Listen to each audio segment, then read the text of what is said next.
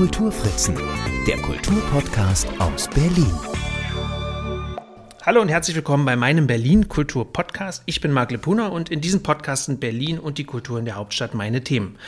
Und so mag es vielleicht verwundern, dass ich heute Sven Rebel zu Gast habe, denn er ist integraler Coach. Das hat nun auf den ersten Blick vielleicht nicht so viel mit Berliner Kultur und Berliner Geschichte zu tun, aber Sven ist Teil des ExpertInnen-Teams der RBB-Fernsehreihe Ganz schön Berlin. Und damit haben wir dann doch ganz schön viel mit Berlin zu tun. Und wie es dazu kam, das wird er mir hoffentlich erzählen. Und äh, auch sonst werden wir, so mein Plan, Berlin mal aus ganzheitlicher Coaching-Perspektive betrachten. Hallo Sven, schön, dass du äh, die Zeit nimmst, mit mir zu sprechen. Ja, ich freue mich. Äh mit dir hier zu sitzen. Und jetzt kommt die erste Frage, die du wahrscheinlich schon tausendmal gehört hast. Wie viel Rebell steckt in Sven Rebel? Tiefes Einatmen, ein schwerer Seufzer ausatmen. Ähm, ja, ich äh, dachte immer, ich bin etwas genervt von der Frage. Ähm, speziell in, in jungen Jahren, weil das so einen Leistungsdruck an mich gerichtet hat. Und heute muss ich sagen, ich bin ganz froh darum, dass ich glaube, diese Frage, dass ich, äh, wie viel Rebell in mir ist, mich immer wieder daran erinnert hat, ähm, meinen eigenen Weg zu gehen und mich nicht dem Mainstream anzupassen und äh, die Dinge zu tun, an die ich glaube und denen nachzugehen und so ein bisschen rebellisch gegenüber äh, ja, vielen Erwartungen zu werden. Und ich glaube, ein bisschen hat der Name mich schon geprägt, letztendlich. Also ich glaube, sehr, inzwischen steckt sehr viel Rebell in mir, ja. Mhm. Wie viel hat denn Berlin dazu beigetragen, zum rebellisch sein? Ich glaube, ich war immer schon so. Berlin hat mir, was Berlin gemacht hat, ich bin ja sehr früh nach Berlin gekommen, als, also ich war vorher ein Rebell, deswegen bin ich nach Berlin gekommen. Ich dachte, du bist in Berlin schon aufgewachsen. Ich Wurdest du nach Berlin verschickt? Äh, genau. Ich bin ja nicht geboren in Berlin. Ja, sondern in Baden-Württemberg, das der Vollständigkeit genau. halber. Genau. Und ich bin aber in Berlin groß geworden. Ich bin in Kreuzberg zur Schule gegangen. Und ich bin auch in Kreuzberg zur Schule gegangen, weil man mich in Charlottenburg, wo ich gewohnt habe, nicht in der Schule haben wollte. Tatsächlich. Also ja, dort hat man mich nur angeschaut und meinte so, ja, unsere Schule ist vielleicht nicht das Richtige für Sie. Und dann gab es zu der Zeit eine Schule in der Wrangelstraße, ein Oberstufenzentrum. Und da kamen die ganzen Leute aus Berlin hin, die sonst nicht untergekommen sind. Wie alt warst du denn, als du nach Berlin gekommen bist? Ah, 14.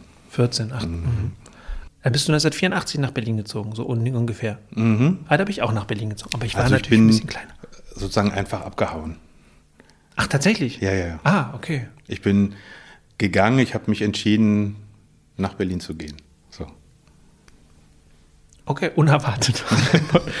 ähm.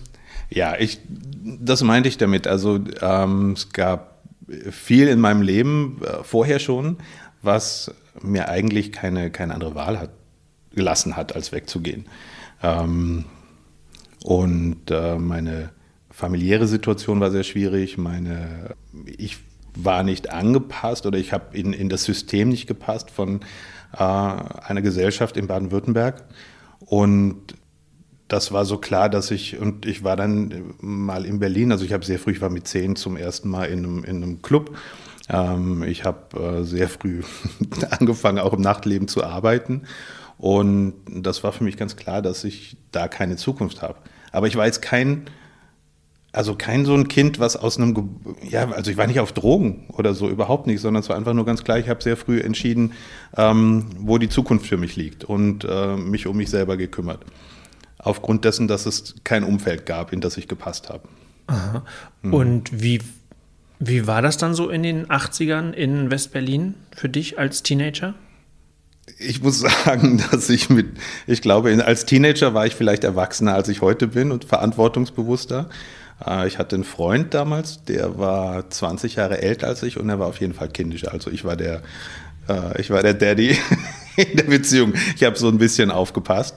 Ähm, und eben so, ja, Schule machen und schauen, dass irgendwie nebenbei arbeiten. Äh, aber es war natürlich die 80er und auch noch der Anfang 90er in Berlin. Das ist ja, meine, die Zeit war sensationell. Und für mich hat das ein, ein unglaubliches also für mich war es ein Ankommen und ein Zuhause finden. Und speziell in der, also zum Teil habe ich den Dschungel eben noch miterlebt, richtig, die Diskothek. Äh, die Menschen dort waren, waren eine Art Zuhause. Und Mehr noch allerdings die, damals waren es Transen, da kannte man den Begriff Drag Queen so noch nicht. Ähm, die haben mich, also da war ich angenommener als in den meisten anderen Gruppen von Menschen, sagen wir mal so. Und da habe ich eigentlich zu mir gefunden und gelernt, ich, ich zu sein und dazu zu stehen. Und da habe ich auch das erste Mal positives Feedback erfahren, dass ich als Mensch auch wert bin, gemocht zu werden. So, das waren eigentlich die Menschen in Berlin, die nie, auch nie wirklich in die breite Gesellschaft gepasst haben zu der Zeit. Es waren auch nie die eleganten Transen, sondern es waren immer so eher die Trümmertransen, mhm. wie man damals gesagt hat. Mhm. Jetzt hast du Dschungel gesagt. Kannst du mal erzählen, was der Dschungel war? Ja, der Dschungel war eine legendäre Diskothek mhm. in der Nürnberger Straße. Und ich glaube, am besten definiert man das, indem man David Bowie zitiert, der in seiner Biografie geschrieben hat, es gibt nur zwei Clubs auf der Welt, in denen man gewesen sein muss. Das eine war irgendwas in Tokio und das andere war der Dschungel in Berlin. Und der Dschungel war, ich weiß gar nicht, wie man das sagen soll, das war eine Welt für sich. Also da waren alle, jeder wollte rein. Das war ganz klassisch so, dass da eine Traube von Menschen davor stand und wie man das aus Filmen kennt, der Türsteher hat gezeigt, wer rein darf und wer drin war, der hat es geschafft. Und die Menschen da haben sehr versucht, elegant, aber gleichzeitig sehr punk zu sein. Mhm. Auf jeden Fall der Dschungel, das waren, da waren wirklich, da habe ich mit äh, getanzt, dann, ich hatte damals mit Kim Wilde geknutscht. Ähm, ich war sehr betrunken mit Liza Minnelli. Leis, dort war Liza Minnelli sehr betrunken zusammen mit Prince und Danny DeVito zusammen an einem Tisch. Also das war wirklich, ähm, da war alles. Und du hast da gearbeitet? Nee, nee war du warst einfach nur da drin. Ja, Ach so. Mit großen Augen immer nur geschaut und mitgetrunken. Toll. Ja, war auch toll. Also Dschungel war wirklich, ähm, ist eine Legende. Mhm. Und wie ist es dann weitergegangen? Also ich weiß, dass du irgendwann weg bist aus Berlin, aber hast du eine Ausbildung gemacht, hast du studiert? Also ich habe angefangen zu studieren, noch so einer halben Empfehlung gefolgt, als es hieß zu der Zeit, bald werden ganz viele Lehrer arbeitslos, werde doch Lehrer, das ist ein sicherer Beruf. Und dann habe ich zwei Semester mir Germanistik und Angelistik angeschaut und habe auch meine Lehrversuche vor Schulklassen gehabt und festgestellt, das funktioniert so nicht. Also das Hauptproblem ist aber, glaube ich, oder war für mich, dass man, dass ich die Idee hatte, ich könnte tatsächlich lehren, also mit den Kindern zusammen oder Jugendlichen Dinge lernen und erfahren und, und beibringen und für das Leben und nicht nur reine Inhalte eintrichtern. Die Realität sieht halt anders aus. Also das ist ein anderer Beruf, als ich mir das vorgestellt habe. Ich hätte mir das eigentlich ganz schön vorstellen können. Ich habe nebenbei aber schon auch Theater gespielt. Mhm. Ähm, und da bin ich dann über Verstrickungen andere Menschen mal gefragt worden, ob ich nicht mit möchte, nach Köln eine Fernsehsendung zu entwickeln. Und das habe ich dann gemacht. Und dann hast du Berlin den Rücken gekehrt? Nee, ich habe Berlin immer als Basis, also okay. egal wo ich war auf der Welt. Ich war ja, bin ja sehr viel umgezogen. Ich habe Berlin immer meine Wohnung auch behalten und war immer hier und bin dann auch regelmäßig zurückgekommen. Aber ähm, auch weil ich nie wirklich nach Köln wollte. Mhm. und dann war ich eine ganze Zeit in Köln und dieses Projekt ähm, der Fernsehsendung, an der ich mitarbeiten sollte, ist gescheitert. Es hat relativ schnell gefloppt und ich habe überlegt, was mache ich jetzt?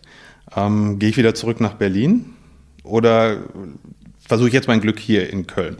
Und dann stand ich an einem, das, man darf nicht vergessen, das war die Zeit, als Privatfernsehen anfing. Es war so ein bisschen Wild West.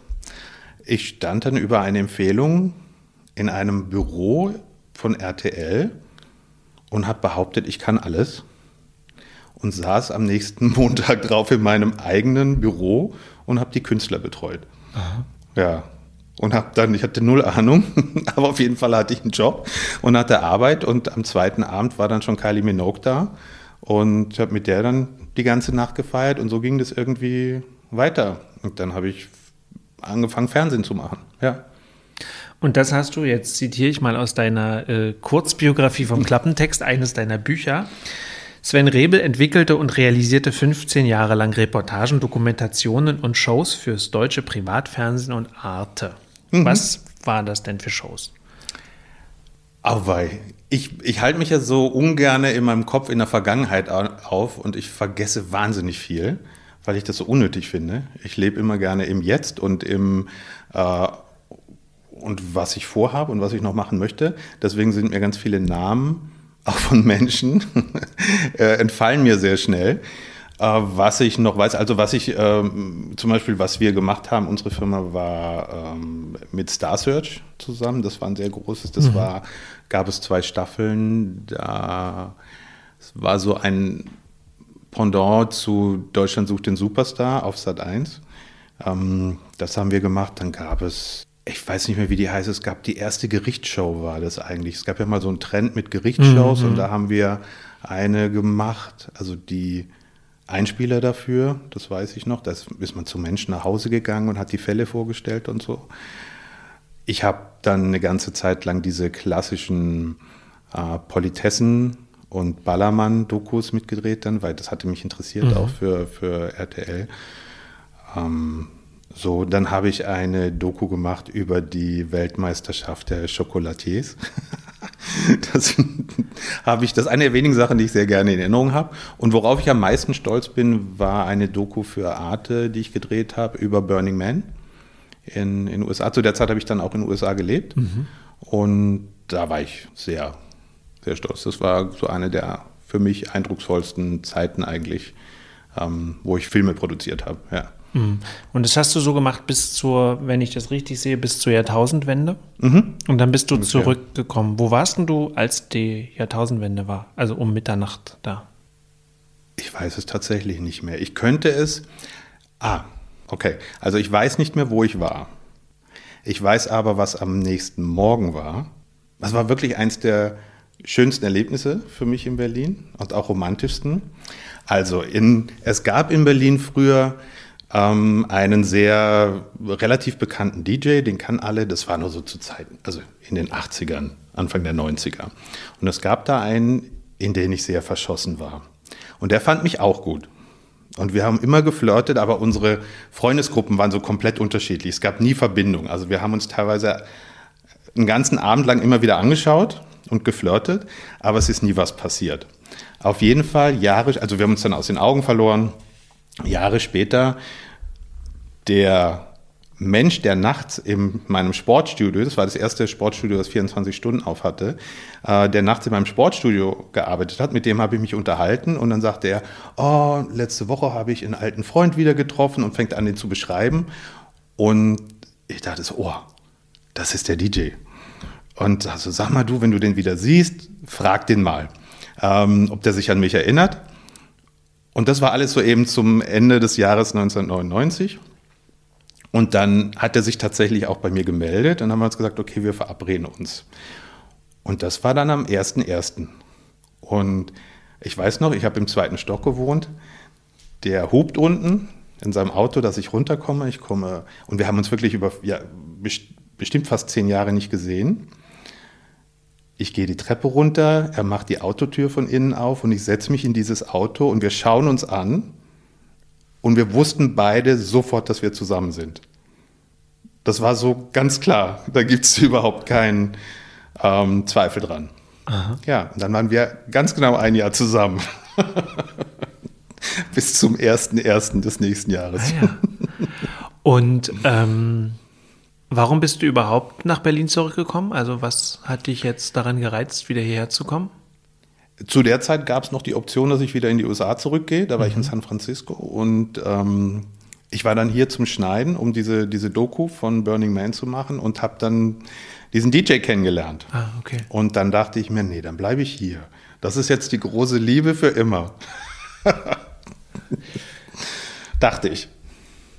Und also ich weiß ja auch noch, ich war auch in Berlin zur Jahrtausendwende, ich stand am Frankfurter Tor und es war alles total vernebelt ähm, und ich habe damals in der WG gewohnt.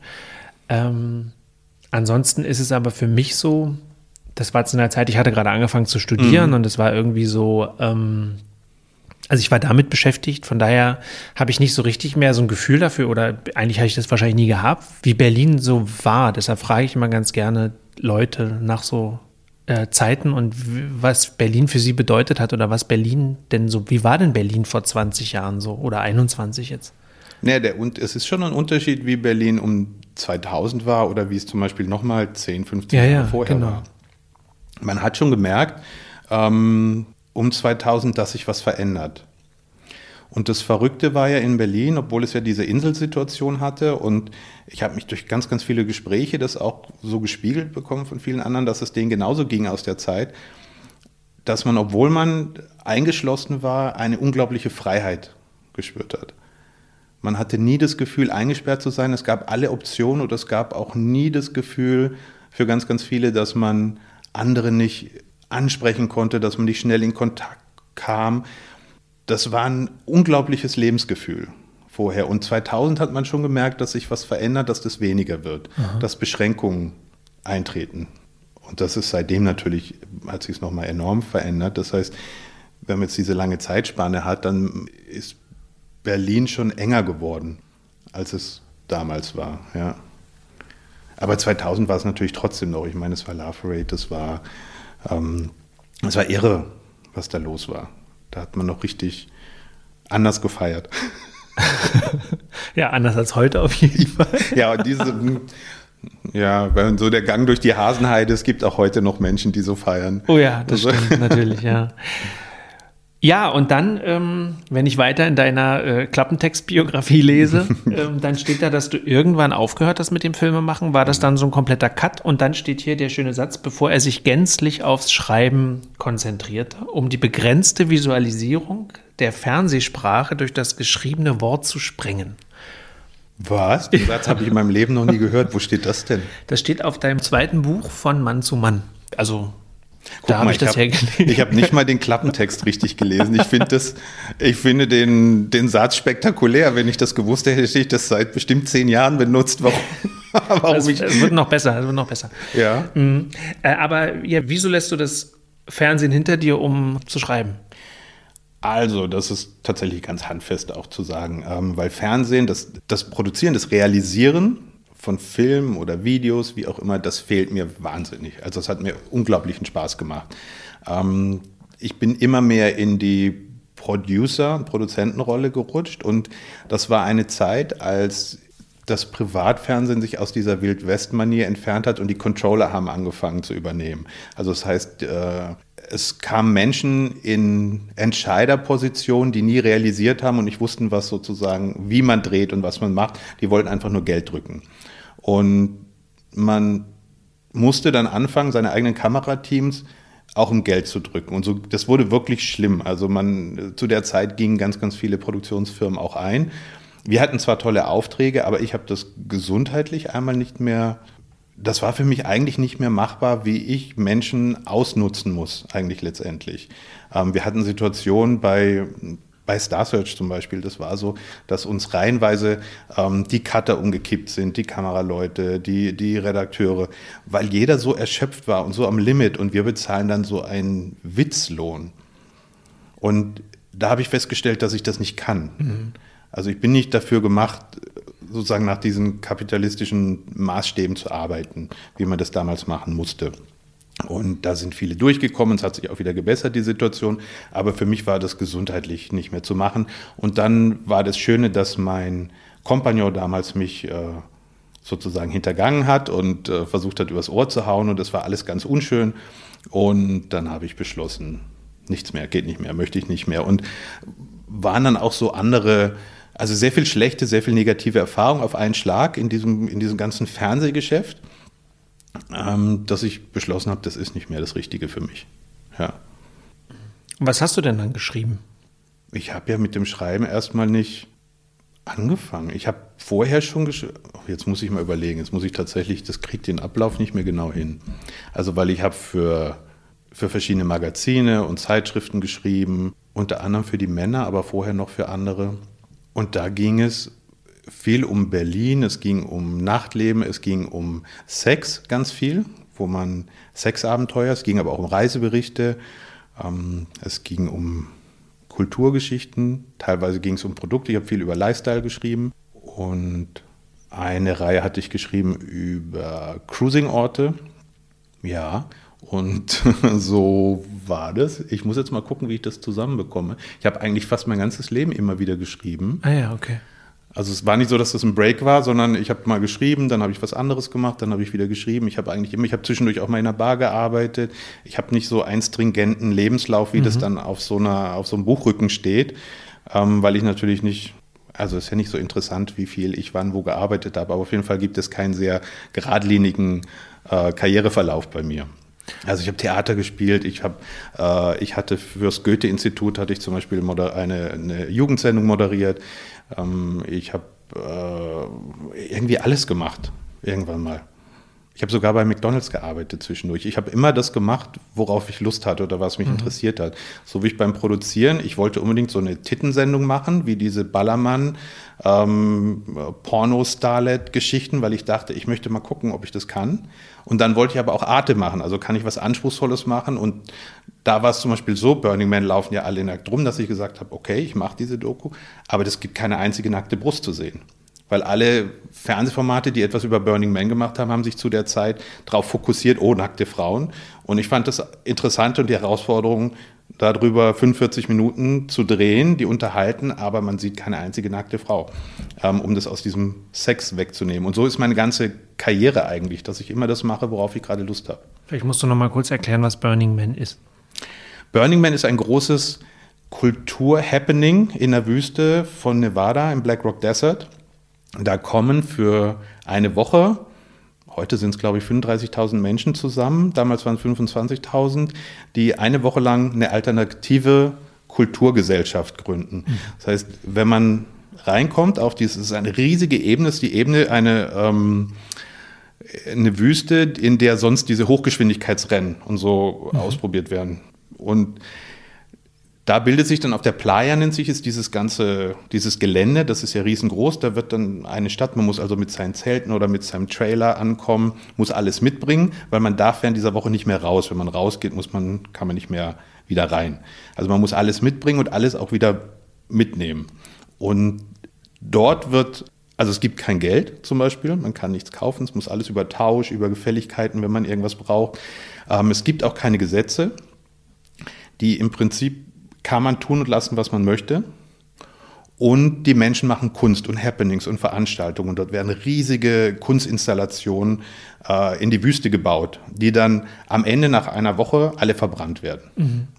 Das ist ein äh, unglaubliches emotionales Erlebnis, was dort passiert. Also wie man Menschen kennenlernt, wie man sich selber kennenlernt, ist, äh, gibt es in, für mich bis jetzt gab es nichts Vergleichbares. Mhm. Also es für, für Selbsterkenntnis ein sehr großer, sehr großer, sehr guter Trip, muss ich sagen.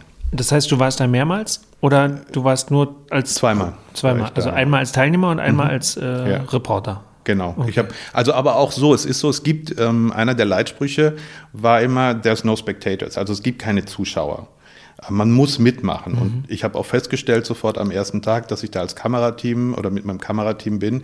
Wenn ich dort so auftauche, haben wir keine Chance. Es redet mit uns keiner, es wird, wir, wir haben keinen Zugang. Und dann musste ich sehr schnell äh, umdenken und hab, was ich gemacht habe, war, dass ich für jemand einen halben Tag lang Flaschen gesammelt hat, aus denen er Kunstwerke gebaut hat und dafür hat er mir ein altes klappriges Damenfahrrad gegeben, mit dem ich dann über die Playa durch die Wüste bin. Ich hatte einen äh, großen Sonnenhut auf, den mir eine Frau einfach geschenkt hat mit einem Schleier und sonst außer einem sehr kleinen Schlüpfer nichts. So bin ich dann immer diesem Teil durch diese, ja, da durchgefahren. Also ganz oft hat man noch einen Schal um den, weil es eine, eine da gibt es Sandstürme, äh, vielleicht noch einen Schal ums Gesicht und so eine Schutzbrille. Aber sonst hatte ich selten mehr an. Und dadurch war ich auch für alle anderen äh, zu identifizieren als Teilnehmer. Und die haben gesagt, okay, so wie der rumläuft, das passt zu uns. Und man hat mich dann in ganz viele, in ganz viele Situationen mitgenommen. Also weil dort geht es natürlich auch um, natürlich nehmen dort Leute Drogen, es geht natürlich auch um Sex, aber tatsächlich steht eigentlich die Kultur und die Erfahrung mit Kultur und Kunst im Mittelpunkt. Aber eben äh, Selbsterfahrung auch in dem Fall, dass man seinen Körper kennenlernt, dass man sich kennenlernt, dass man sich durch also Kunstobjekte, die man erleben kann und dadurch mehr über sich erfährt wie, wir haben einen deutschen Künstler begleitet, der hat dort in die Wüste ein riesiges versteinertes Urzeittier gebaut, was in so einer, wie eine Schnecke aufgebaut war. Ähm, man konnte aufrecht stehen reinlaufen und musste dann aber immer kleiner werden und wurde immer kleiner, es wurde niedriger und irgendwann zum Schluss ist man auf dem Bauch rausgekrochen. Und das klingt sehr simpel, aber diese Erfahrung da durchzugehen, das hat was mit einem gemacht. Also man ist demütiger aus dieser Schnecke herausgekommen, als man reingegangen ist. Das war ganz faszinierend. Ja. Und so gab es sehr, sehr viele Kunstwerke. Also natürlich welche, die ganz plakativ sind, dass man Leitern hochsteigt und dann aus einer Vagina heraus wieder in die Freiheit sich kämpfen muss. Ähm, oder ähm, es gab eine, ich weiß noch, die war ein paar Kilometer weit draußen, man musste dort sehr weit hinlaufen, eine Soundinstallation, da waren hunderte riesige Lautsprecher aufgebaut und war einfach unglaublich laut Musik und Bässe und die waren so eindrucksvoll, dass das also das war körperlich intensiver, als es für die Ohren war. Diese Bässe waren so intensiv, dass man so ein, ja, man wurde so primitiv. Also das hat so ganz tief in der Seele ein und es hatte was sehr Sexuelles auch. Also weil der ganze Körper hat vibriert, man, man hat sich selber ganz neu gespürt und so gibt es ganz, ganz viele ähm, Momente dort, die einen ja, sich selber neu entdecken lassen, ja. Mhm.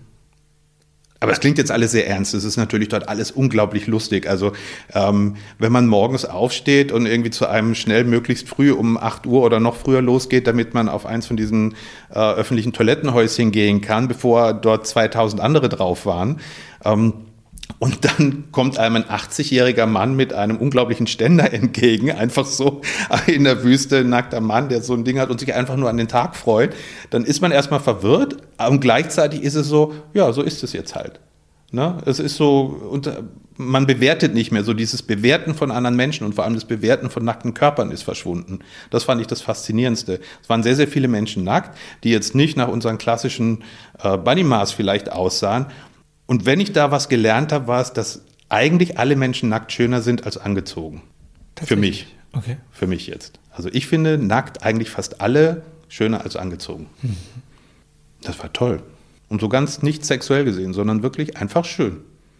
Ähm, Jetzt weiß ich nicht, wie ich die Überleitung so genau hinkriege, aber ähm, du hast gerade zu deinen Sexratgebern tatsächlich. So. Also insofern ist es gar nicht so weit weg, mhm. nur quasi gehen wir jetzt von der, vom Kunsthappening ähm, zu den Büchern. Also offenbar schienst du ja über diverse Artikel, die du geschrieben hast, mhm. ähm, ja prädestiniert dafür, äh, dann auch einen Sexratgeber zu schreiben. Oder zumindest wurdest du angefragt oder hast du das, wie, wie lief das?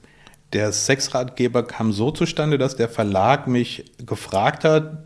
Der Verlag hatte entschieden, dass es einen neuen Standardratgeber geben muss zum Thema schwuler Sex und die eben alle, Jahr, alle paar Jahre wieder aktualisiert, was Neues schreiben, mhm. weil sich ja vielleicht Dinge verändern ähm, oder, oder vielleicht auch sprachlich nicht mehr ganz so aktuell sind. Und das ist zum Beispiel eins der wenigen Dinge, wo ich wirklich genau das das Jahr weiß, in dem das war, weil das war 2009 weil ich wollte dieses Buch, also es das heißt jetzt Gay Sex Guide, und das ist so entstanden, weil ich wollte dieses Buch unbedingt GSG 9 nennen. Verstehe. Und, und, das fand der Verlag dann nicht so lustig. Und deswegen ist es nur Gay Sex Guide geworden. Ähm, dass ich ausges also ausgesprochen finde ich es ein bisschen doof, aber als GSG 9 hätte ich es sehr lustig gefunden. Das stimmt. Ja. Und das im, wollte der Verlag nicht. Und die haben mich gefragt und haben gesagt, okay, ich mache das. Ähm, ich finde es auch toll, ich finde es eine tolle Herausforderung. Bin ich, hätte ich mich selber überhaupt nie dafür gesehen, ähm, obwohl ich so ein paar Cruising-Geschichten vorher geschrieben hatte. Und dann habe ich mich mit dem Thema beschäftigt und festgestellt, was ich alles nicht weiß. Und ich habe mir auch ausbedungen, dass ich ich fange so rum an. Ich habe mir natürlich andere Sexratgeber ange angeschaut, die es damals gab, und festgestellt, dass jeder Autor sich selber immer als Sexgott dargestellt hat. Und der Sex, den die hatten, war immer unglaublich gut und alles war immer toll und alles war immer eine orgiastische Erfahrung. Und es hatte so was ganz Altvätrisches. So, das hat überhaupt nichts mit der Realität zu tun. Also, das ist eine, eine Messlatte, die da an den Tag gelegt wird, von dem Sex, wie die den beschreiben. Ich weiß überhaupt nicht, wann der mal so passiert.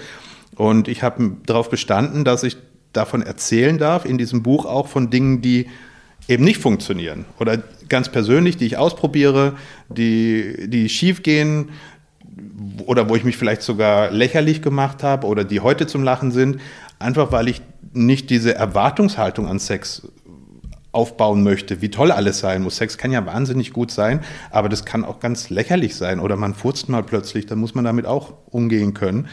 Ähm, oder sonst irgendwas. Also es gibt ja ganz viele Momente beim Sex, die, wenn man klar, klaren Kopfes darüber nachdenkt, zum Lachen sind.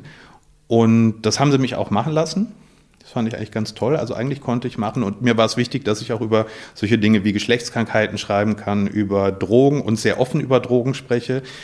Nicht in einem warnenden Ton, sondern ganz klar sage, was kann man wie, wann, wo nehmen und worauf muss man achten, wenn man diese Drogen nimmt, weil ich der Meinung bin, dass das wenn man sozusagen auf Augenhöhe mit Menschen spricht und sagt, okay, ich lasse dir deine Entscheidung, ob du etwas ausprobieren möchtest oder nicht, dann möchte ich, dass du informiert bist darüber, dass du eine klare Entscheidung treffen kannst. Und das hat man mich alles machen lassen. Und ich fand das eigentlich für die Zeit ganz gut, muss ich sagen. Den Sex Guide. Ich weiß nicht, ob du den gelesen hast. Tatsächlich nicht. Ja. ähm, ich habe nur, ich habe da nur äh, jetzt äh, in Vorbereitung noch mal ein bisschen so die äh, Kundenrezensionen gelesen. Wow. So, ja, ja, das, das gab, hast du auf Amazon die ja, genau. Das ist das, was mich wirklich, das war eins der ersten, damals war ja Social Media noch nicht ganz so verbreitet und das war eins der ersten Mal, wo ich so dieses, so, so, so eine Art Shitstorm, also ein ganz, ganz klein hatte, weil da Menschen auf einmal Rezensionen über dieses Buch geschrieben haben, die es offensichtlich nicht gelesen haben, weil nichts davon stimmt, was die geschrieben haben, sondern es genau das Gegenteil war. Ähm, also Dinge da genannt haben, die meinem Buch vorgeworfen wurden, die da nicht drinstehen. Das waren offensichtlich Menschen, die ein Problem mit mir haben. Und ich fand das so faszinierend, dass mir das passiert, weil wer bin ich? Ich bin ja niemand. Wie kommt jemand auf die Idee, etwas von mir schlecht zu beschreiben oder eine negative Kritik, die offensichtlich nicht stimmt, weil ich ja den Inhalt kenne? Ähm, Ging es dabei um das erste oder um das zweite Buch? Weil ich habe das Gefühl, das ist tatsächlich beim zweiten Buch äh, auffällig, weil dort tatsächlich ähm, ja dir so eine Art Art Maskulinismus vorgeworfen mhm. wurde mhm. und so eine Abwertung, also dass du sozusagen jede andere Art von Männlichkeit, also jede weichere oder mhm. weibliche Art von Männlichkeit, wenn man mit diesen Begriffen auch heute operieren kann, äh, dir im Grunde vorgeworfen wird und dir so eine Art Machismo vorgeworfen wird. Das fand ich äh, schon auffällig und deswegen, ich habe das Buch ja, muss ich auch sagen, auch nicht gelesen, aber mhm. aufgrund dieser Kritik hätte ich nämlich die nächste Frage formuliert, weil mich tatsächlich interessiert hat, ob du das Buch, wenn du das heute nochmal schreiben würdest, und jetzt rede ich von diesen 100 Tipps, äh, okay Okay. Ja. Mhm. Ähm, ob du das noch genauso schreiben würdest oder ob sich innerhalb von zehn Jahren jetzt diese, also von 2010 war das Buch, jetzt haben wir 2021, mhm. ähm, ob sich sozusagen, weil es hat sich einfach, also das finde ich sehr auffällig, mhm. in den letzten zehn Jahren sehr viel ausdifferenziert, was die Wahrnehmung von Geschlecht angeht, auch die Vielfalt, wie die, wie die beschrieben wird, wie die mhm. auch eingefordert wird. Und da wäre jetzt auch tatsächlich meine Frage, ähm, inwiefern du also würdest du das Buch heute nochmal schreiben, würde es ganz anders sein? Also gibt es eine ganz klare Antwort drauf, natürlich nicht. Aber jetzt kommt die Geschichte dahinter. Auch das Buch, was ich damals geschrieben habe, war nicht das Buch, was ich schreiben wollte. Es gab nach dem ersten Buch, ich mache es ganz kurz, gab es bestimmte Absprachen, wie was sein sollte. Ich wollte eigentlich, sollte dieses Buch von Mann zu Mann auch ein Durchbruch für den Verlag sein, dass man nicht als schwules Buch verkauft wird, sondern ein Buch aus einem schwulen Verlag von einem schwulen Autor. Das war, ich hatte eigentlich gesagt, ich, ich schreibe, jawohl, ich schreibe einen Ratgeber für Männer, aber es macht für mich keinen Sinn, dass das nur an schwule Männer gerichtet ist. Ich möchte, dass da nirgends draufsteht, es ist für schwule Männer. Mhm. Sondern es ist einfach ein Ratgeber für Männer, was damals sehr in Mode war, das muss man dazu sagen. Da gab es ganz, ganz viele, gab es auch Fernsehsendungen, da kam so dieses, Männer, wascht euch mal, pflegt euch mal, macht euch mal ein bisschen hübscher. So, das war so ganz äh, in, in, in Mode. Und, ähm, und ich habe gesagt, das ist ja totaler Quatsch zu sagen, nur für schwule Männer, sondern das ist aus dem schwulen Verlag und ich möchte, dass das im KDW in der Buchabteilung in der ganz normalen Buchabteilung liegt und nicht in der Abteilung für, für schwule Männer, weil es überhaupt keinen Sinn macht, diese Unterscheidung zu treffen für so ein Buch, in dem es ja um alles andere als um Sex ging. sollte sozusagen das Pendant werden. Ähm, und dann gab es eben Absprachen, die nicht eingehalten wurden und ähm, Abmachung, Veränderung. Das heißt, dieses, das Buch, was letztendlich erschienen ist, hat, glaube ich, niemanden glücklich gemacht. Also mich am allerwenigsten. Ich war dann einfach, ich habe es dann einfach so gelassen, wie es ist, sagen wir so. Aber es ist jetzt kein Buch, auf das ich stolz bin oder zu dem ich irgendjemand geraten hätte, kauft dieses Buch oder äh, irgendwas. Ich stehe dazu, dass ich das so geschrieben habe und dass das, äh, ich weiß, aus welcher Zeit es kommt, aber es ist nichts, was ich als Buch geschrieben habe, sondern es ist das Ergebnis von einer sehr streitbaren Diskussion, aus der es entstanden ist. Und natürlich stand dann oder steht dann ganz groß äh, Ratgeber für schwule Männer oder irgendwas drauf. Und so. Also es hat sich irgendwie niemand an irgendwelche Absprachen gehandelt. Es war aber schon währenddessen klar und ähm, ja, da war ich dann auch mit dem Verlag nicht mehr so happy. Also 100 Dinge, die ein schwuler Mann wissen muss, das steht vor, das steht vorne Ja, drauf. mhm. den, der Titel ist nicht von mir. Man hat da sehr wenig Einfluss drauf, Ja. wie ich lernen muss. Ich habe da sehr viel gelernt. Also ich bin, ich gehe, ich, also es ist so, ich, mich interessieren immer ganz, ganz viele Dinge und ich gehe mit so einer gewissen Naivität auch an ganz viele Dinge ran, weil ich denke, ich möchte das Ganze erleben, ich möchte das erfahren, ich möchte alles sehen und, und wissen. Ich möchte nicht so abgeklärt rangehen und deswegen schenke ich auch jedem erstmal ganz viel Vertrauen und glaube dann Dinge, die man mir so wörtlich sagt. Und bin dann doch ab und zu mal überrascht danach, wenn es dann nicht so ist. Aber auch das akzeptiere ich. Also das ist so, das ist dann Lehrgeld. Ich gräme mich deswegen auch nicht. Ich habe dieses Buch geschrieben. Das ist nicht so, wie ich es haben wollte. Aber ich habe es geschrieben. Ich wüsste ehrlich gesagt nicht mal mehr genau, was da drin steht. Das Einzige, was ich, ähm, was mir sehr groß Freude gemacht hat, ich habe einen sehr guten Freund, der ist einer der tollsten Trainer überhaupt und äh, Sportmasseure. Und den habe ich sozusagen, der hatte damals so ein bisschen gestruggelt und äh, musste auf die Beine kommen. Und da habe ich dem Vertrag rausgeleitet, dass wir so eine Sport-Section machen können, wo Trainingstipps und so in dieses Buch kommen. Und das habe ich ihm dann übergeben und dadurch hat er auch noch ein bisschen was bekommen. Ähm, und von den, also von den Ratgebern ist die Überleitung jetzt eigentlich auch ganz gut zu dem, ja. Du hast aber ein Buch vergessen. ne? Es gibt nämlich tatsächlich eine Sache, auf die ich wirklich stolz bin. Und zwar gibt es eine, ähm, das, ah, ich weiß den Titel nicht mehr. Es gab eine Kurzgeschichtensammlung. Und da ist eine Kurzgeschichte von mir drin, auch beim Gmünder Verlag damals erschienen. Und ich habe. Und es war Nachtfieber. dann. Nachtfieber, genau. Sehr gut. Woher weißt du das? Hast, hast du das gelesen? Na, nee, ich habe aber tatsächlich ähm, recherchiert, natürlich. Ja. Ich bereite mich auch vor auf mein Interview so ein bisschen.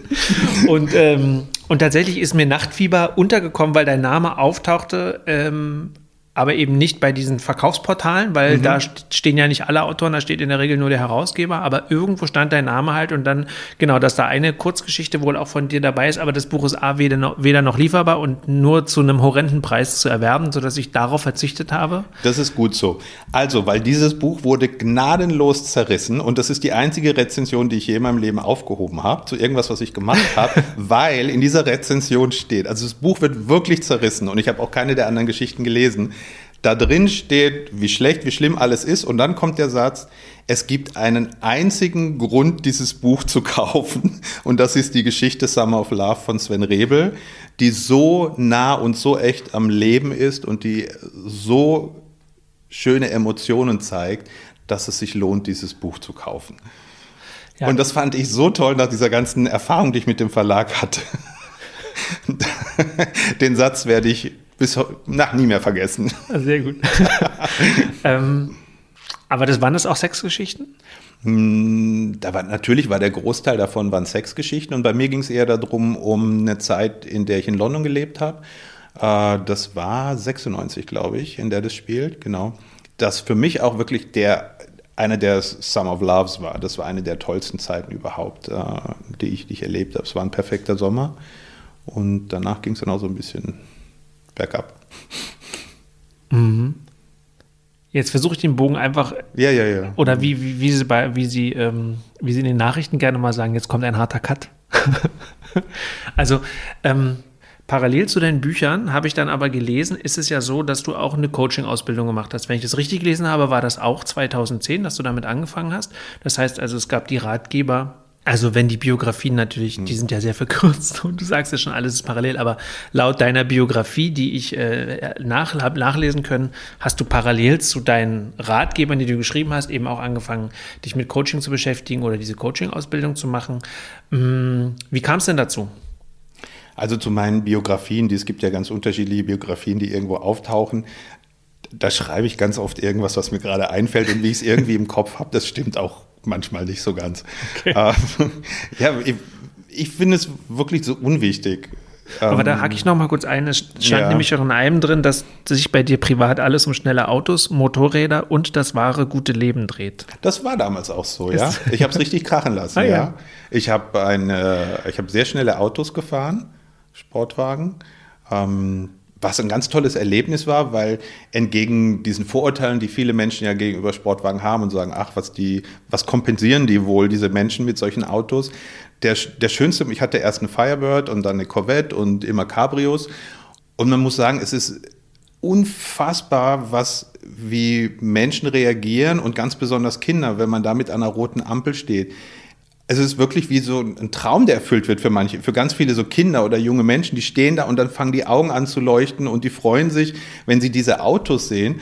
Und ich denke mir immer so, warum redet man so schlecht über diese Leute? Das macht ganz viel, ganz viele Leute haben offensichtlich eine Leidenschaft für solche Autos, die lieben es. Und wir, wir sprechen immer schlecht darüber. Warum?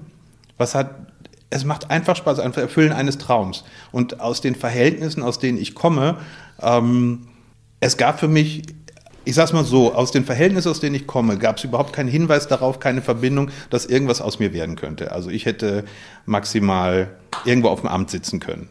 Ne? Das war so. Es gab keine Verbindung, es gab keine Unterstützung, es nichts. Und oder dass ich einen Sportwagen fahre oder dass ich äh, weiß Gott wo in der Welt hinreise. Ich war über, ich habe fast alles gesehen, was ich sehen wollte. Ich habe mir fast jede, jede, jeden Plan erfüllt, den ich, den ich mal machen wollte. Ähm, das gab keinen Hinweis darauf. Und wenn man sich so Kinder, Kindheitsträume erfüllen kann und wenn man da, dafür so viel arbeitet, warum muss das in irgendeiner Form schlecht gesehen werden? Ne? Also jeder hat einen anderen Traum und ich finde, wir sollten immer versuchen, uns gegenseitig darin zu unterstützen, dass man einem Traum näher kommt und nicht einem realistischen Ziel, sondern einem Traum. Weil realistische Ziele kann jeder erreichen, Traumziele erreichen nur die wenigsten. Und ich finde, wir alle sollten ein bisschen mehr Traumziele erreichen. So, mein Wort zum Sonntag und dazu. Und dein Traumziel, ähm, hast du es denn erreicht? Oder hast du viele kleine Ziele? Ich hatte wahnsinnig viele kleine Ziele und das Schöne ist, dass ich mir heute sagen kann, wenn ich morgen umfalle, habe ich fünf Leben gelebt schon. Also alles, was jetzt passiert und eigentlich alles, seit ich 30 bin. Schon bereits seit ich 30 bin, ist eigentlich alles, was ich erlebe, ist ein Bonus.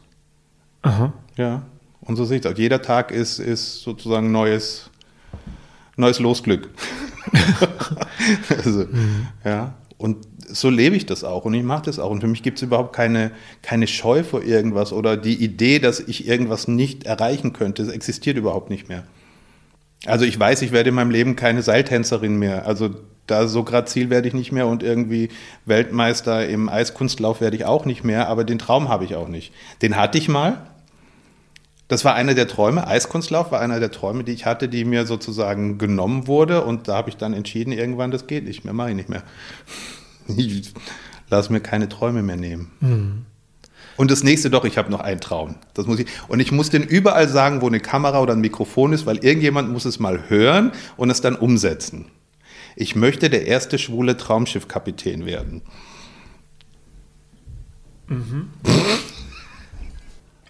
Dann hoffen wir mal, dass diesen Podcast genug Leute hören, äh, dass dieser Wunsch noch wahr wird. Immerhin bist du ja jetzt schon im öffentlich-rechtlichen Fernsehen unterwegs, also so weit ist der Weg vielleicht ja nicht mehr. Ähm, das ist natürlich jetzt auch der Punkt, wie ich auf dich aufmerksam geworden bin, über die RBB-Reihen, die, du, äh, die du begleitest als Experte.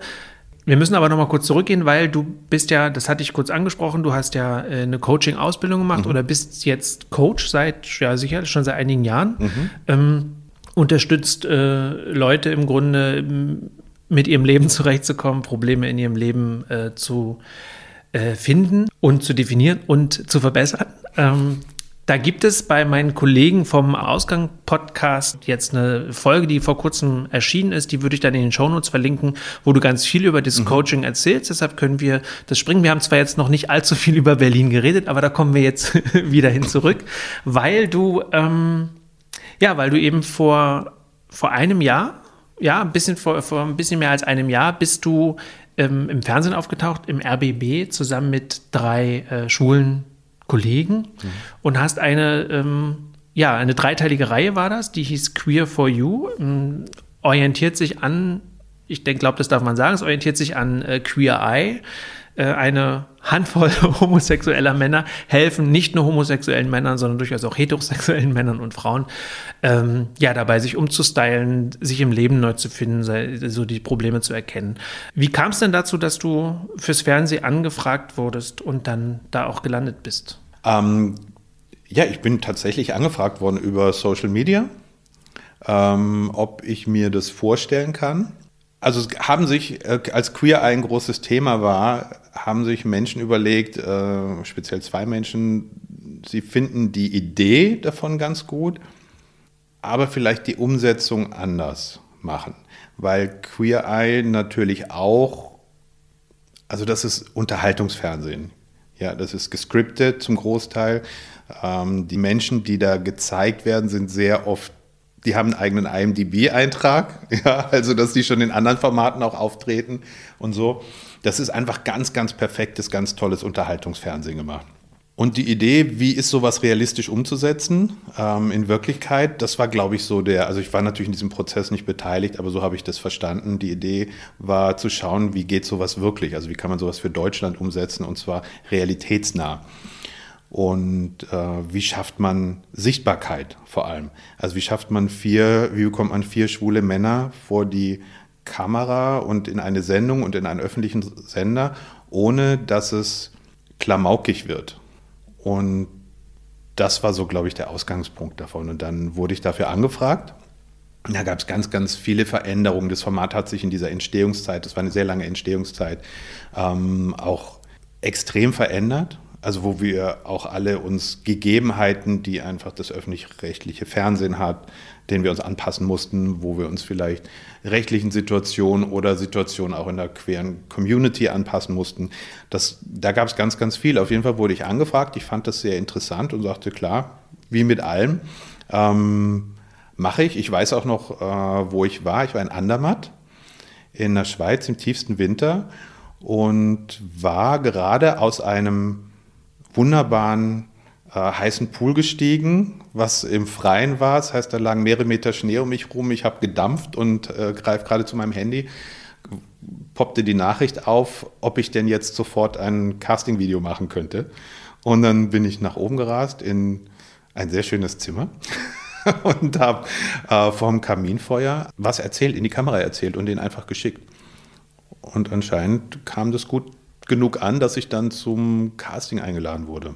Ja, und dann gab es ein finales Casting, in dem sozusagen für jede Position, die es in der Sendung gibt, zwei Menschen waren. Und dann hat man versucht herauszufinden, wer spielt gut zusammen. Und wir waren einen Abend unterwegs, da war eine Kamera dabei, man hat geschaut, was funktioniert, wer funktioniert zusammen. Und dann gab es eben die, letztendlich die Entscheidung. Und ich fand das sehr interessant, weil wir auch die vier, die wir ähm, dann genommen wurden, also Christian, Chris und Fabian, wir haben auch tatsächlich am besten zusammen funktioniert dort vor Ort, also in, in der Situation, in der wir waren. Da waren andere dabei, und ich sage das jetzt extra dazu, dass es nicht so rüberkommt, als wären die nicht toll. Da waren ganz, da sind ganz, also waren wirklich tolle Menschen, wo ich mich auch freuen würde, wenn man die in irgendeiner Art vor der Kamera sieht die wahrscheinlich aber besser wären tatsächlich als Individuum, weil die so stark teilweise sind. Ne? Und wenn jemand sehr stark ist, sehr präsent, dann bricht das aus so einer Vierergruppe heraus. Sehr gut, wenn jemand so extrem individuell ist.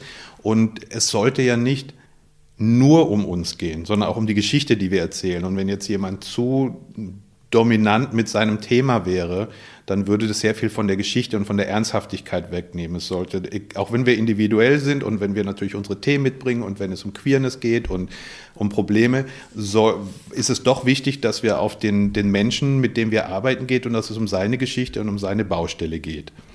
Und ja, also wir vier haben dann einfach am besten zusammen gespielt. Ja. Mhm.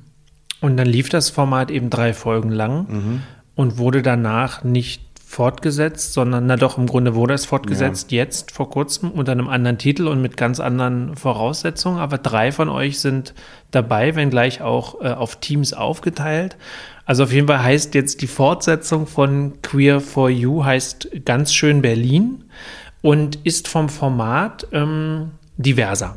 Mhm. Also von den ExpertInnen zumindest diverser. Genau.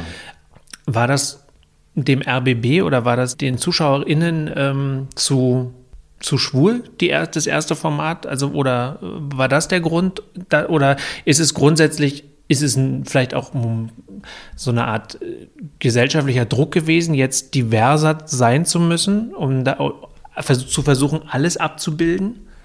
Ähm, Also ein gesellschaftlicher Druck schon, also gar nicht, überhaupt nicht, sondern ganz im Gegenteil. Du kannst dir nicht vorstellen, die Diskussion, die wir schon bei Queer for You geführt haben, weil wir es gerne alle sehr viel diverser gehabt hätten. Also wir haben immer extrem gepusht, das diverser haben zu wollen. Wir hätten gerne ähm, auch andere Menschen vor der Kammer noch gehabt, andere Protagonisten, um wirklich mehr queer, um diverser zu sein, mehr People of Color. Das, also wir, es gab ständig Diskussionen darum. Und das sind dann so, so Lektionen, die man lernen muss, wie manche Sender funktionieren. Wo man dann auch einsehen muss, dass man nicht mit dem Kopf durch die Wand kann, weil sonst funktioniert das ganze, ganze Format nicht mehr. Aber du kannst sicher sein, gerade was Diversität angeht, das waren äh, Diskussionen schon bei Queer for You und äh, ich so sehr wie, also ich spreche jetzt mal nur für mich, ich kann natürlich für die anderen auf gar keinen Fall sprechen. Ähm, so sehr ich finde, das ist eine, war eine gute Sendung und das war schön und mir gefallen, mir hat das Format auch sehr gut gefallen, war es dann doch begrenzt ne, mit diesem Queer. Und das hat alleine schon durch den Namen eine Erwartung geweckt, die eher eingeschränkt hat, als das Spektrum erweitert hat.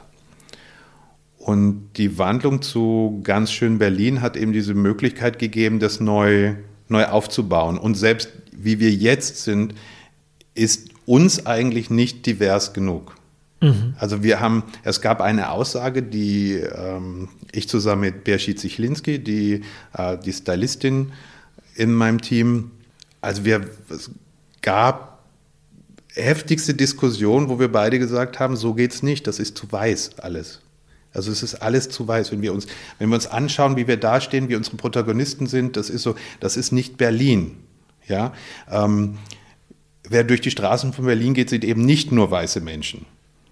Und das würden wir auch gerne sehen. Und jetzt ist natürlich so, dass, ähm, und das ist etwas, was ich schon bei Queer for You äh, lernen musste und jetzt auch wieder, nur weil ich mir was wünsche, heißt das nicht, dass das auch umsetzbar ist. Weil es muss jemand bestimmte Dinge erfüllen, um vor die Kamera zu können. Sei es jetzt für, für ich habe das schon mal woanders, also falls das jetzt jemand zum zweiten Mal hört, äh, tut es mir leid, aber es ist zum Beispiel so, als, als wenn man als, als Experte vor der Kamera steht äh, für, für sowas wie Cure for You oder für ganz schön Berlin, spielt eine sehr große Rolle, wie seriös ist dieser Mensch und wie viel gibt es von ihm in der Vergangenheit zu sehen, was gibt es da zu sehen.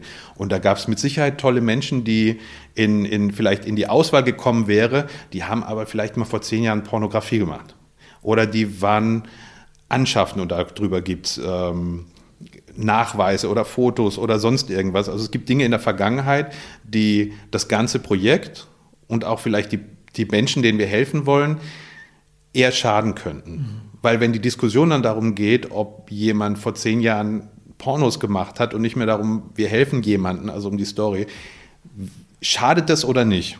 Und das heißt, es geht nicht jeder Wunsch in Erfüllung, weil man muss auf bestimmte Dinge achten und man muss da ganz viel lernen, auch, also ich zumindest, ähm, habe da viel gelernt.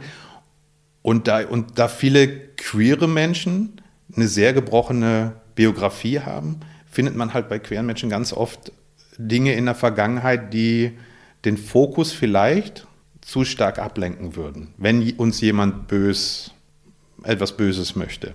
Mhm. sozusagen. Mhm. Ähm, und das ist zum Beispiel ein Grund, warum Diversität gar nicht so einfach ist, äh, so hinzubekommen, wie man sich das idealistisch wünscht. Äh, und es will ja auch nicht jeder. Ja, also nur weil man sagt, ich hätte jetzt gerne das oder jenes oder dieses, jemand dann zu finden, der es möchte und der es kann und dann auch noch die Biografie hat, dass es passt, das ist leider nicht so einfach. Und es wollen tatsächlich nicht so viele Menschen, wie man denkt, vor die Kamera in so ein Format. Mhm. Und auch bei den Protagonisten war das, dass wir da schwer, also wir waren da wirklich, Bergier und ich haben heftigst, also nicht miteinander, sondern wir haben mit anderen diskutiert, dass wir da gerne was, äh, ein bisschen mehr, also nicht so weiß. Mhm. Ja, finde ich immer noch, dass man da was, aber die Hoffnung ist ja, dass es weitergeht und dass wir da mhm. ein bisschen noch was machen können. Mhm.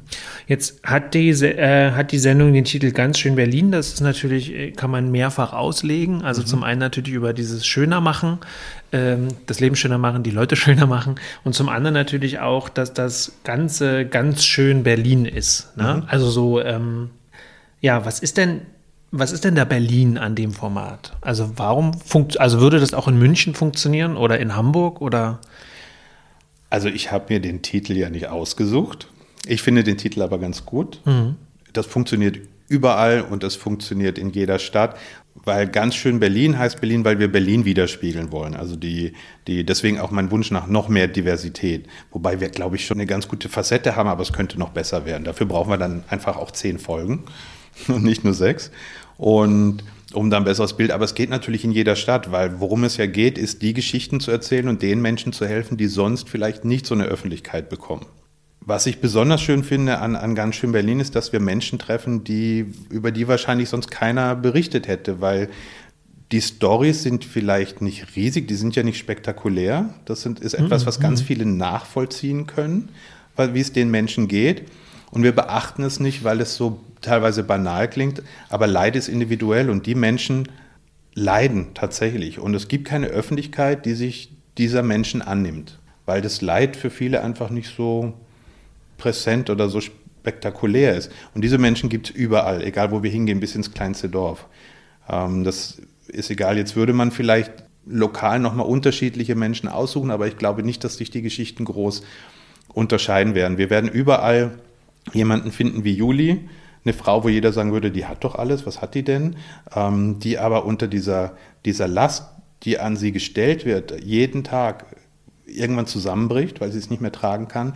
Wir haben eine Juliette, die finden wir mit Sicherheit in jeder Stadt überall, eine ältere Frau, die keine Lust hat, sich aufs Abstellgleis schieben zu lassen, die mhm. ganz, ganz viele Wünsche vom Leben noch hat, die am Leben teilnehmen möchte, die auch mit Sicherheit sexuelle Wünsche noch hat, die einfach im Alltag nicht mehr existieren dürfen. Also alleine das, wenn alte Menschen, das übrigens auch Klienten bei mir, die mit diesem Thema, das besonders bei Frauen, dass Frauen so, wenn die über 60 sind und beginnen und haben noch richtig Lust auf Sex und viel, das wird von der Umwelt richtig geschmäht. Mhm. Das darf eigentlich nicht stattfinden und die beginnen dann an sich zu zweifeln und da entsteht dann Leid, was ich, was ich ganz furchtbar finde, weil äh, wie geil ist das, wenn, wenn Menschen Sex haben wollen? Egal in welchem Alter, und die ja auch Sex erleben können. Und jede dieser Frauen schildern mir eigentlich das Gleiche, sagen, je älter ich werde, umso intensiver spüren sie Sex und umso intensiver können sie den erleben. Und wir als Gesellschaft lassen das eigentlich nicht zu. Das Einzige, was eine Juliette wirklich im, in, in der Post noch hat, ist vielleicht äh, für ein Beerdigungsinstitut oder für eine Sterbeversicherung. Und ich finde, sowas darzustellen, wie dass wir ältere Menschen eigentlich ignorieren, finde ich ganz, ganz wichtig, weil mhm. das passiert überall. Alleine oder Väter, die, weil sie halt groß gewachsen sind, von jedem als Bedrohung angenommen werden, die vielleicht durch ihre Art nie gelernt haben, Gefühle zu spüren oder Gefühle zu zeigen, Probleme haben, sich mit ihren Töchtern ähm, wirklich emotional zu verbinden, weil sie keinen richtigen Zugang finden. Da gibt es ja ganz unterschiedliche äh, Geschichten und ich glaube, man findet von allem was in jeder Stadt. Oder bei uns Nico, der, der schwule Rugby-Player, dessen Geschichte, das, er leidet ja nicht darunter, dass er schwul ist, sondern er leidet unter, dem, unter der Einsamkeit, hm. die es speziell in, in so einer Stadt wie Berlin gibt. Wir alle, und ich glaube, das ist so ein verbindendes Thema, wir alle erzählen immer, oh, Berlin so wild und so viel Party. Ich glaube, es ist den wenigsten bewusst, wie viel unglaubliche, echte Einsamkeit es gibt. Wir können zwar ständig zwischen Tausenden von Menschen sein und Party feiern, aber die liegen dann alle allein zu Hause und verbringen tagelang allein zu Hause, ohne mit jemand zu sprechen und ohne mit jemand emotional zu sprechen, ohne gesehen zu werden. Und das ist vielleicht, wenn wir immer von, von Sichtbarkeit sprechen, dann denken wir meistens dran, ja, da sind jetzt vielleicht vier schwule Männer vor der Kamera oder ähm, Menschen mit anderer Hautfarbe. Aber Sichtbarkeit muss erstmal darauf gelenkt werden, wie viele Menschen eigentlich einsam sind, wie viele Menschen wir alleine lassen als Gesellschaft die einfach so versinken und speziell in so einer Stadt wie Berlin. Ich kenne im Vergleich keine andere Stadt, aus der mir Menschen so viel erzählen, wie ich es erlebt habe, wie viele Menschen einfach aus meinem Leben verschwunden sind, wo man keine Ahnung hat, wo die geblieben sind, wie viele Menschen schon gestorben sind, die in meinem engeren Umfeld waren, weil sie das Leben in Berlin nicht in den Griff bekommen haben.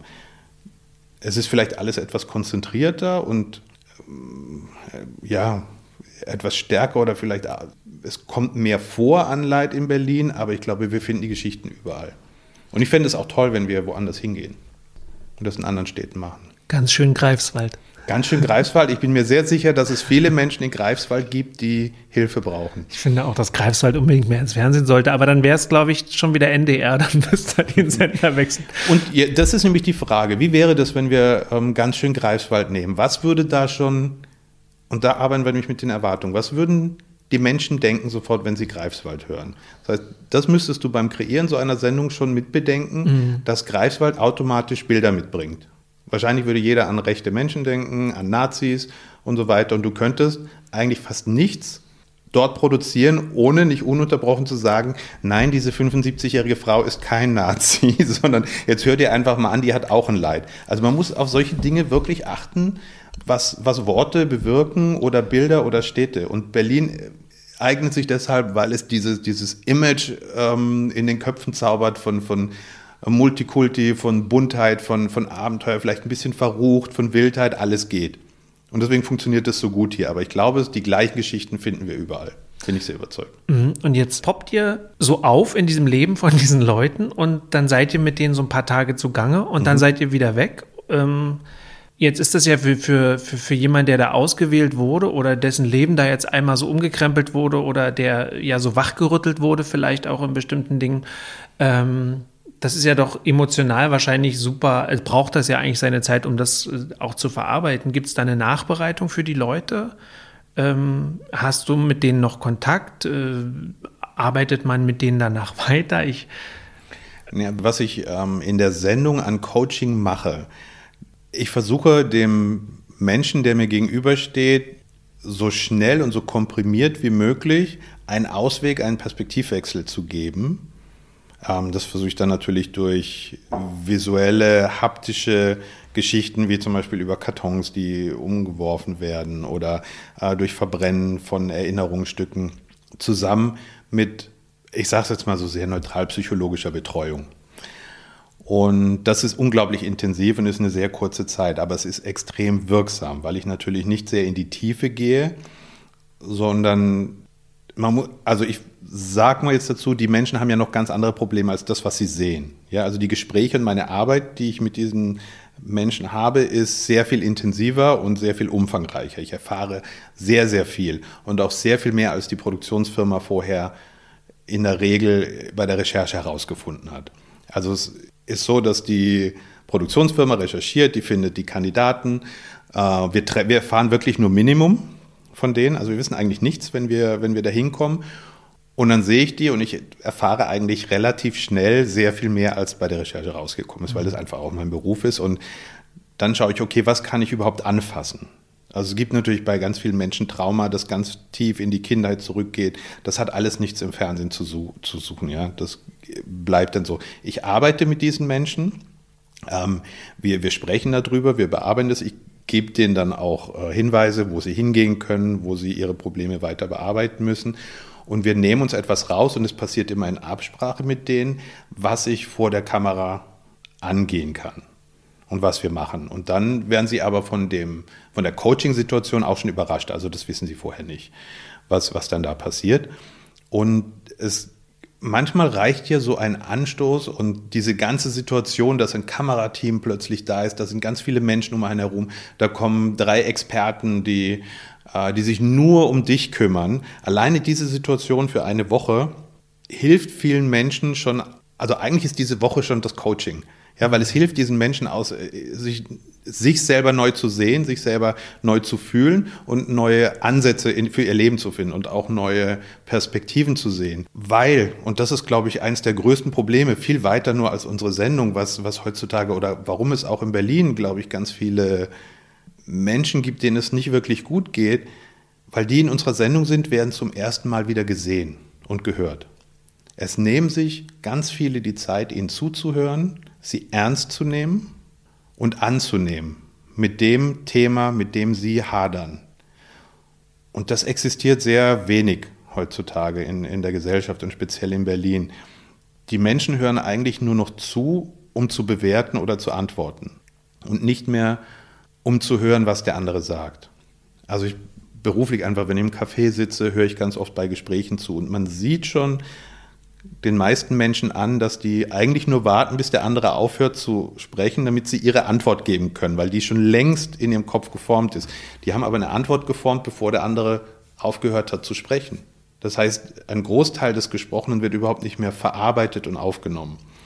Und wie soll das funktionieren? Also wie sollen sich Menschen wahrgenommen fühlen, angenommen fühlen und ernst genommen? Also sehe ich wirklich den Menschen, der mir gegenüber sitzt, oder ist der mir gegenüber sitzt einfach nur eine Reflexionsfläche für mich, um mir zu sagen, wie toll und wie emotional ich bin und guck mal, ich kann dem zuhören und ich kann tolle Ratschläge geben, weil der beste Ratschlag, den man geben kann, ist gar keinen zu geben, sondern jemanden wirklich anzunehmen und zu akzeptieren, jawohl, dir geht es jetzt schlecht. Erzähl mir. Hier ist jetzt Raum für dich und für deine Baustelle und für dein Thema. Und das erleben diese Menschen zum ersten Mal, viele seit Jahrzehnten, vielleicht zum ersten Mal sogar in ihrem Leben. Und alleine diese Erfahrung, die bricht schon so viel auf, dass äh, das verändert viel, ja. Hm. Und glaubst du, dass, äh, dass dieses Phänomen ähm, ein gesellschaftliches an sich ist oder ist das auch so ein Großstadtphänomen? Ich glaube, es ist ein gesellschaftliches Phänomen. Mhm.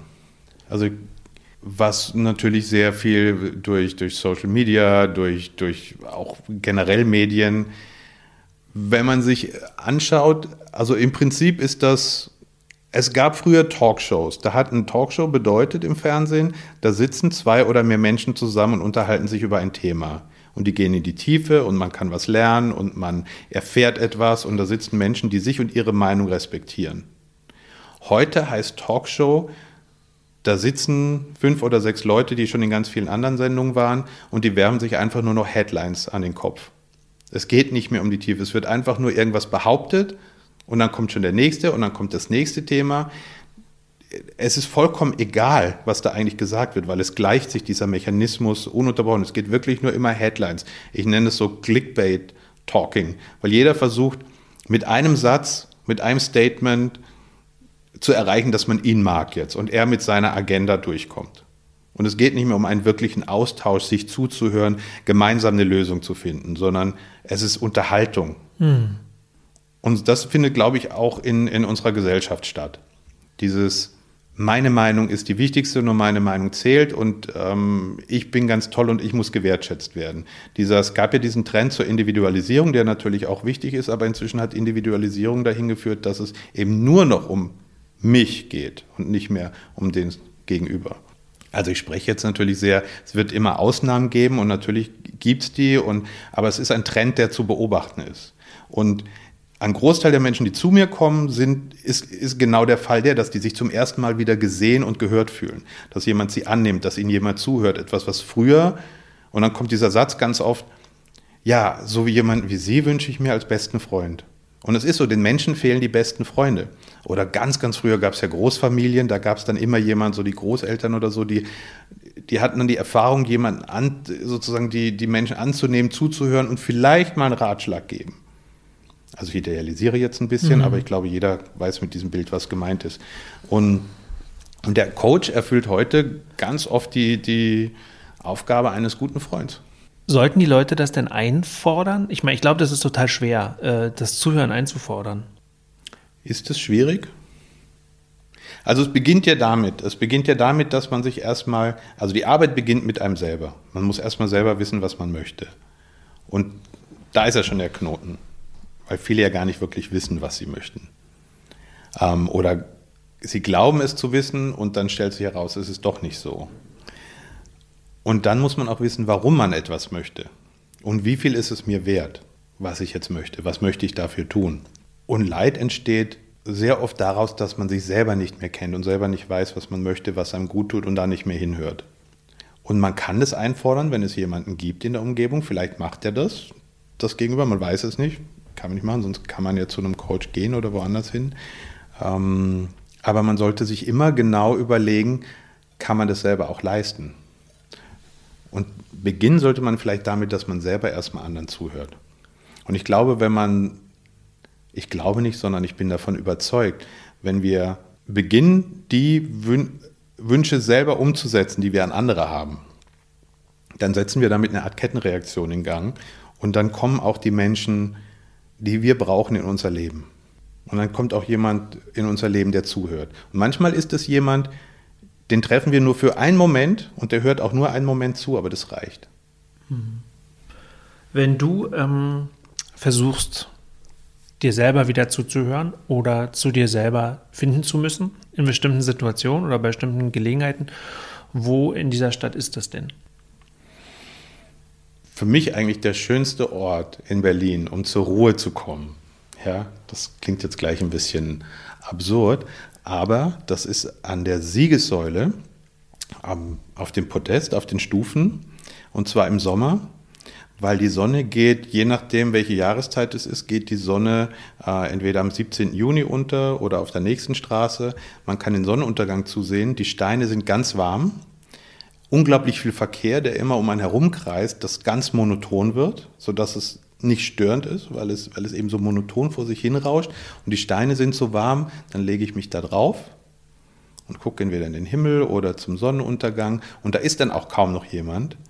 Und es hat eine unglaubliche Ruhe und ganz schöner Frieden dort. Und das ist so einer meiner, eigentlich der liebste Ort für mich, wo ich zur Ruhe komme. Schön. Ja. Jetzt habe ich das verraten und jetzt gehen da alle hin.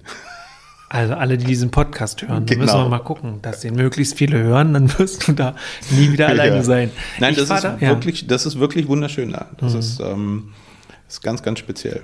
Ja. Und da steht übrigens, das kennen ganz viele nicht, da steht auch meine, mein liebstes Denkmal in Berlin. Ich vergesse immer, von wem es ist. Mir gefällt es einfach nur sehr gut. Wenn man den 17. Juni hinunterschaut, in nach Richtung Charlottenburg, ah, da ist er 17, genau. Und dann nach rechts gibt es so einen kleinen Teil, in dem Bellevue ist, der Teil, in dem Schloss Bellevue steht. Da ist im Mittelgang steht so ein sehr breites Denkmal mit zwei Frauenfiguren rechts und links. In der Mitte ist irgendein General oder irgendwas, sehr, sehr wuchtig alles. Und auf der Rückseite davon ist ein halbnackter Schmied, der ein riesiges Schwert, das kennt kaum jemand, weil es auf der Rückseite ist. Wenn man außen rum geht, da ist ein sehr attraktiver, sehr, sehr großer Heißer Schmied. heißer Schmied, der, ein, der sein großes Schwert schmiedet und nur einen Lendenschutz trägt. Und das ist sehr eindrucksvoll. Ah, ja. Und ich bin immer ganz fasziniert, weil um die Perspektive zu wahren, ähm, ist der Fuß von diesem Schmied riesengroß und dann verjüngt sich das ja nach oben und wird alles ein bisschen kleiner. Aber dieser Fuß steht natürlich eigentlich gar nicht proportional, wenn man direkt davor steht im Verhältnis. Äh, Und da bin ich immer ganz fasziniert von diesem Riesenfuß, der überhaupt nicht zu diesem Körper passt. Aber das ist ein ganz, ganz tolles äh, Denkmal. Es gefällt mir wahnsinnig gut. Ja, guter Tipp. Schaue ich mir mal an. Vielen Dank, Sven, dass du die Zeit genommen hast, mit mir darüber zu reden. Über all das. Es ist jetzt äh, tatsächlich ausführlicher geworden, als ich vermutet habe. Das tut Und mir vor, leid. Nee, das ist alles ganz, das ist ja alles, äh, für mich ist es ganz wunderbar, weil ich habe da, glaube ich, auch jetzt einiges gelernt und ich denke, dass das durchaus interessant ist, auch für alle, sich das anzuhören. Ja, vielen Dank, Sven. Dankeschön, dass du mir zugehört hast. Ja. Dankeschön für das nette Gespräch. Ja, und das war sie, die 49. Episode meines Berlin Kultur Podcasts. Zu Gast war Sven Rebel aus dem ExpertInnen-Team der RBB-Sendung Ganz schön Berlin. Die Webseite von Sven und den Hinweis zum vorhin erwähnten Ausgang-Podcast, den verlinke ich in den Shownotes zu dieser Folge. Und damit verabschiede ich mich für diese Woche. Mein Name ist Marc Lipuna. Vielen Dank fürs Zuhören.